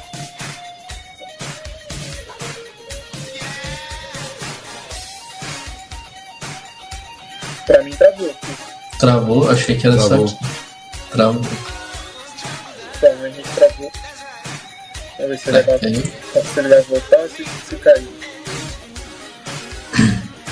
Eu acho que o Henrique foi de base. Mas. Cara, é, é, respondendo aí o, o Desmond Foster, espere a genialidade, meu amigo. Ele é o cara. Cara, o, o, o Cousins ele entra num, num- numa questão assim. Igual o. Opa, peraí. Ô, meu filho, você caído. Opa. Tinha caído pra caralho, então é uma merda. já, já que você voltou, lê o que tá na tela aí. MVP. MVP Super Bowl. É, 6 mil jardas, 60 touchdowns e duas picks, porque eu sou um cara, porque eu sou humilde, né? Não vou falar que ele vai ter uma pick no ano, pelo amor de Deus. Excelente. Gente, pra, pra quem tá no áudio aí, tá, tá, tá falando. tá o Desmond Foster perguntou o que esperar do Kirk Cousins. Espera a Exatamente. genialidade. Exato. É. Cara, assim, Eu preciso o- falar, eu preciso falar alguma coisa, pelo amor de Deus. Pô, você é a primeira vez que vai ter o mesmo recorde dois anos seguidos. Ele vai passar pra 6 mil jardas? Pelo amor de Deus, né? cara, o Cousins, ele, ele entra no- numa situação parecida com o KJ Osborne, né? Porque ele tá em último ano de contrato.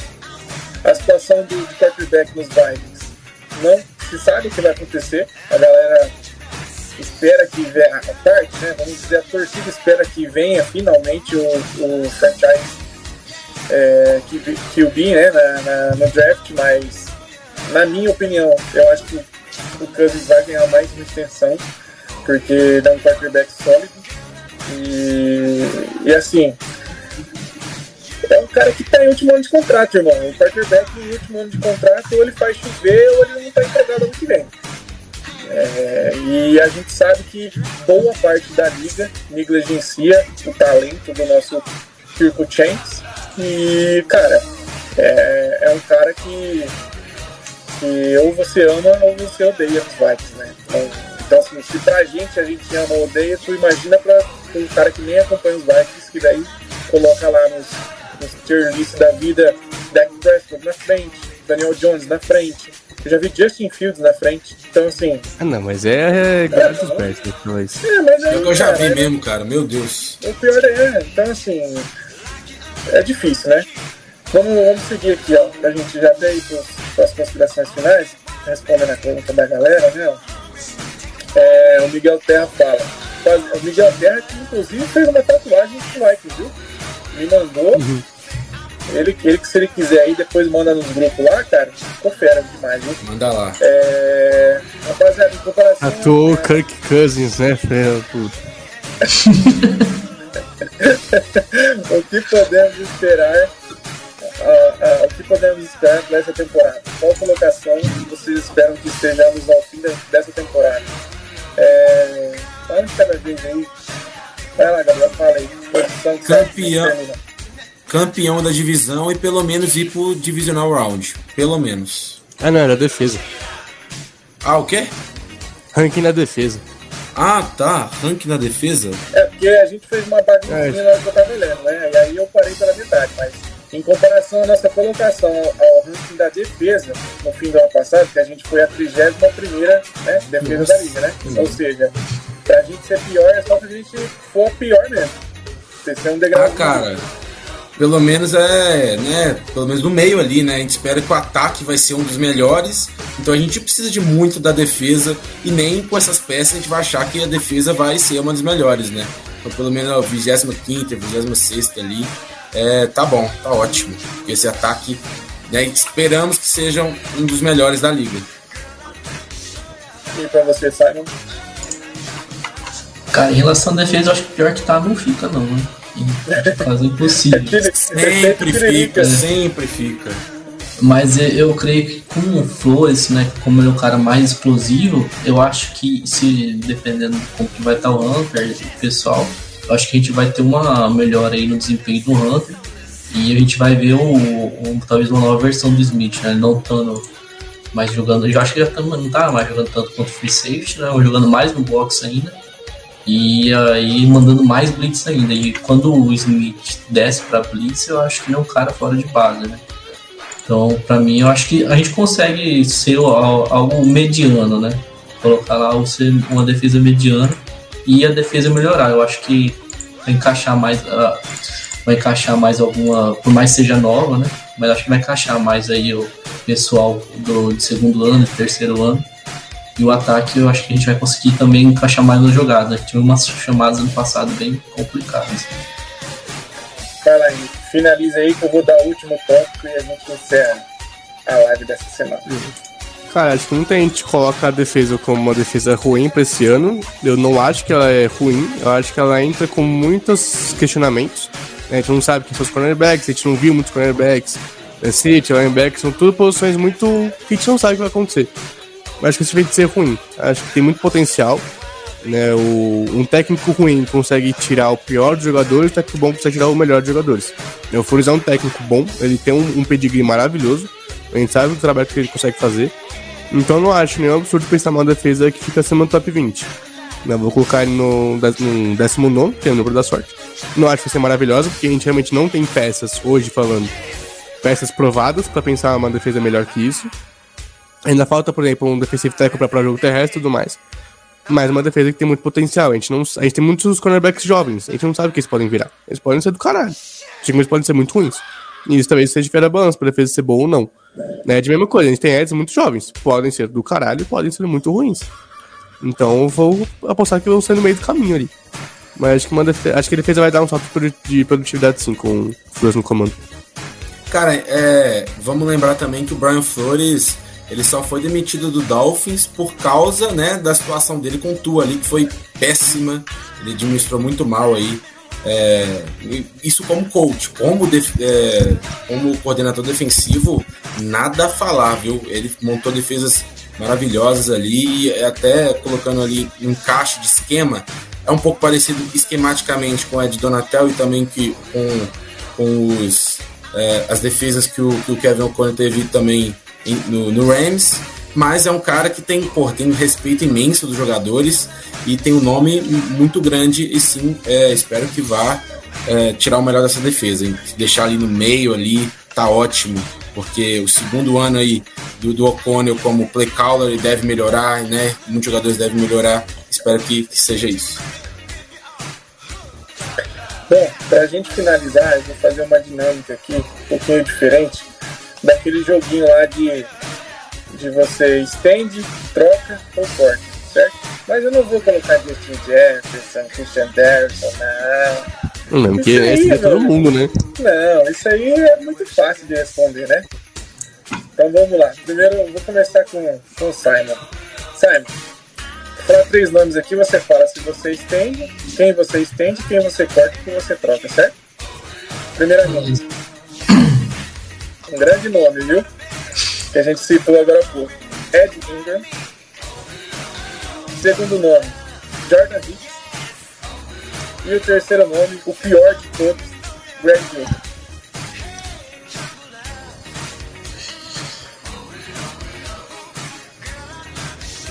Ah, eu. Adorei esse silêncio. É, vou, eu vou ter que estender o Ed Ingram, porque ele é o mais novo. Será que tem como trocar kicker? Porque eu cortava o Jordan Hicks. eu não, não gosto dele, não. Pra mim, eu cortava o Jordan Hicks e trocava o, o Greg Wilson se alguém aceitasse alguma coisa. Eu dava uma de sétima rodada de 2026 pra pessoa aceitar o Greg Wilson. Certo. Gabriel, mesma coisa. Mesmos jogadores, mesma pergunta. Tem como repetir rapidinho aí, só pra eu. Ó, você estende, troca e corta. Você só tem essas opções. Então, Tem que ser um de cada. um de cada. Ed Ingram, Jordan Hicks e Greg Wilson. Greg Jones você mata, né? Você não se corta, não. Tô zoando. Você corta o Greg Joseph. Eu ajudo a esconder o corpo. O Ingram é foda. o Ingram é foda aqui, né? É, você tem que. precisa de mais tempo, mas aí você mantém. E pra mim, eu gosto mais do, do Hicks do que a maioria. Pra mim, ele teve um grande ano. Você estende por mais um ano ali. E aí, Henrique, pra você finalizar? Cara, tem como falar nenhum? Porque assim, eu não ia estender o, o Joseph, não tem como cortar, porque não tem outro kicker e ninguém troca por um kicker que não seja o Justin Tucker. Não, vou fazer o Henrique, seguinte. Eu odeio o Hicks, É, deixa eu mudar, vamos. Pra você eu vou mudar. não deixa eu mudar. Não, deixa eu- eu não gostei do seu joguinho, velho. Eu não gostei dos deixa nomes. eu mudar. Eu não vou, eu vou, não vou deixar o, o, o Joseph nessa, porque você, você ainda deu uma defendidinha no Joseph. Eu coloco, eu troco o Joseph, né? Vou tirar o Joseph dessa lista e adiciono o Combine. Combine, Jordan Hicks e Ed Ingram. E você só Mano. tem, você tem que você tem que pagar. Três, você tem Tá três, bom, três opções. vou... Eu vou trocar o Byron, porque eu acho que tem mais valor de troca que o Hicks. Eu corto o Hicks com muita alegria na minha cara, eu odeio o Hicks. E eu vou ficar com o Ingram porque é o que tem, né? tipo, literalmente, não tem mais nenhum eh, guard no time. É, é, Não, é. eu prefiro tirar uma posição que eu tenho mais quatro safety no meu elenco e que eu acabei de trazer o outro gênio da bola, que é o Pace Jr. Eu prefiro ir com a Zamã e o Pace Jr. Vou tranquilo, foda-se. É isso. Considerações finais, meus senhores. Vocês querem falar alguma coisa para essa audiência maravilhosa? Acredite. Pera aí, deixa eu só falar um negócio aqui. Muito obrigado aí pela oportunidade. É, é, é, considerações finais é pra despedir, né? É isso. né? Exato, exato. É. Então é isso. Muito obrigado. Eu adoro esse formato de podcast. Então eu queria fazer um, é, vender o meu peixe aqui. Além de participar às vezes do MVP, eu tenho também um podcast chamado Arceleigos, pois eu sou também torcedor do Arsenal da Inglaterra. Olha. Então, então, por favor, quem goste ou quem né, seja torcedor também, vai Pô, lá. cara. Não, peraí, Arroba- peraí. Não, peraí, peraí, peraí, peraí. Calma aí. Calma aí. Eu preciso. Só Eu preciso... Não, eu, eu ia finalizar, mas agora você vai ter que. Você tem, cinco, peraí. mi- você tem cinco minutos aí para decorrer o que, que aconteceu com o Arsenal nessa reta final. Assim. Ó, o Degar, cara, esse cara, esse cara aí, quando ele surgiu no Real Madrid, já era falando que ele ia ser o, o, o brabo. É, demorou seis anos só pra acontecer isso aí. Como é que é? Não, aí, ó, você, ó, você tá cutucando o menino, cara. Não precisa disso aí. não, peraí, deixa eu mostrar uma. Cadê? Tá aqui em algum lugar porque eu tirei roupa do hoje. O Henrique tá pro Santos, irmão. Ele não, não tem o que ficar. O cara joga com o Lucas Lima. Lucas Lima. Não você fala do meu ainda. LL23, tá bom, irmãozão? Puta Lucas Lima golaço! Mais um outro aqui, ó. Aqui. Ó, o menino é torcedor mesmo, ó. Aí, ó. Agora ele foi aí. Pegou... É campeão, porra! Agora veio. Agora desandou. Agora, agora desandou. Não, mas ó, você pode, eu deixo você falar aí uns dois minutinhos aí. Só, só explica pra gente o que aconteceu com o Arsenal nessa reta final e que ninguém entendeu. Cara, vamos lá. Antes da temporada começar, o, o Arsenal não era top 4. O Arsenal era o pior do, do, do Big Six. Ninguém botava fé no Arsenal. As, exceto um certo agente torcedor do Arsenal. Cara, ninguém esperava. Cara, o time, é, a, a, a, a média de idade de jogadores é pior. É obviamente ninguém esperava. Opa! Opa, Desmo Foz tá comigo. Ninguém esperava o Arsenal ali, nem mesmo a gente. Eu, eu esperava o Arsenal top 3, 4 lugar. Cara, a gente liderou a liga por quase tudo. Cara, esse time é muito bom, esse time tem tudo a melhorar, né? É, né? E, teve problemas também sobre o time não tinha profundidade nenhuma, era os, né, tinha poucos jogadores ali, a gente trouxe lá o Jorginho Troçar, que, que deu uma deu uma boa pra gente também. Porém, cara, é, esse time não era para ter ganhado agora, como não ganhou, mas esse é um time que vai durar, cara. Cara, eu via muito é, de, de, torcedores amigos meus que torcer pro Liverpool, pro Chelsea, etc. Não acho que Chelsea não. Liverpool, United, City. Nossa, como que eu, eu, eu, gosto do Arsenal, simpático, né? Agora ninguém mais gosta do Arsenal. O Arsenal é pra valer. O Arsenal é competitivo. E cara, estamos de volta à Champions League. Vamos comprar o Rice, vamos comprar, é, fazer esse time é, muito mais é, competitivo agora. E essa essa dinastia do, do City aí vai acabar. Desculpem, Henrique. Cara, eu só vou falar uma coisa. Pelo amor de Deus, compre o Declan Rice, porque eu tenho muito medo do City comprar ele. Nossa, se comprar ele no eu lugar tenho, eu tenho ali, muito, cara, eu tenho muito Stones medo e Rodri no meio de campo, eu não quero ver isso. Eu quero ver Rice no Arsenal. Não, eu também quero ver o Rice no Arsenal, não quero ver ele no City nem fudendo. Então tamo junto. Eu tô muito feliz ali com o meu Rodri e com o meu Stones, puta dupla de volância. E faltou gás, né? Mas quem tem o Mas meu ralentinho. Já era. Quem? Cortou. Quem que vai sair disso? O Gundogan vai sair, pelo jeito. Ah, não, é, Pode é, vir, hein? Pode vir, hein? Ele vai voltar por isso. Gostaria. Mentira, Acho ele vai renovar. O, se, meu menino vai renovar Eu quero muito. Nossa, ficar tão triste renovar. Ele e o Bernardo. O Bernardo podia ficar também. Né? Enfim. Então, rapaziada, Arcelegos, meu podcast, junto com o meu parceiro Isso. Guilherme. E a gente vai fazer um podcast agora sobre a temporada, né? É, o resumo da temporada. Muito falar na pipocada, pipocada. A gente vou, vou vai mostrar que a temporada né, não é só o final ali, sim, cara. É o, é o começo de um projeto bizarro, onde chegou do nada e a gente agora é, é a segunda força da Inglaterra é, né, de forma unânime. Então, é, só para colocar e vender meu peixe, Arcelegos, é, arroba no Twitter e no Spotify também, todos os agregadores de podcast. Valeu! É a verdadeira Premier League são os amigos que a gente faz pelo caminho. Amém. Saiam considerações finais.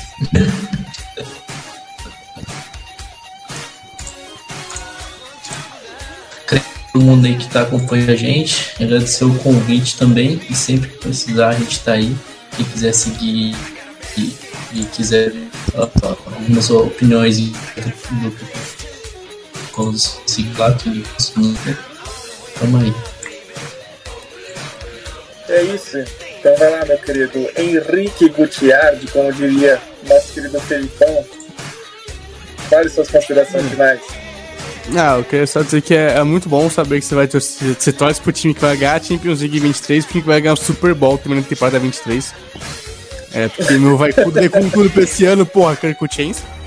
E sábado eu espero ser uma pessoa muito feliz, eu vou chorar copiosamente. Mas é isso, vamos, vamos, vai cão. E confie na palavra de Brian Zamor. É isso. Bom, então para finalizar, meus amigos, como tá aí na tela, assistam o vídeo fixado no canal, tá? Foi um trabalho assim, excepcional do Lucas, cara que cuida aí do, do Instagram Central Vikings Brasil. Então ele dedicou um tempo dele aí para fazer é, conteúdo sobre a história dos Vikings. Um cara que, pô, que dedicou, cara, o cara tirou o tempo dele para fazer uma parada em português, Vocês estão entendendo isso? Porque a gente vai pesquisar coisas nos Vikings, é tudo em inglês e a gente tem que fazer a parada em português aqui, tá ligado? Então, assim, o cara dedicou mesmo o tempo dele a fazer um conteúdo em português, um cara, um cara que é fã. Então, assim, é, você tem essa ótica de fã, é diferente de qualquer outro tipo de, de pessoa ligada ao esporte fazer esse tipo de conteúdo. Então, vão lá, dê uma moral, curtam o vídeo, comenta lá o que vocês acharam compartilhe também para a gente conseguir espalhar mais ainda e, e trazer mais sofredores para esse amado time, né? Que a gente ama odiar e odeia amar. E, bom, cara, é isso. A gente fica por aqui. Esperamos que na próxima semana a gente volte com o Dalvin Cook trocado para o Miami Dolphins uma segunda rodada. E, e é isso, rapaziada. Tenha uma boa semana e até a próxima. É nóis.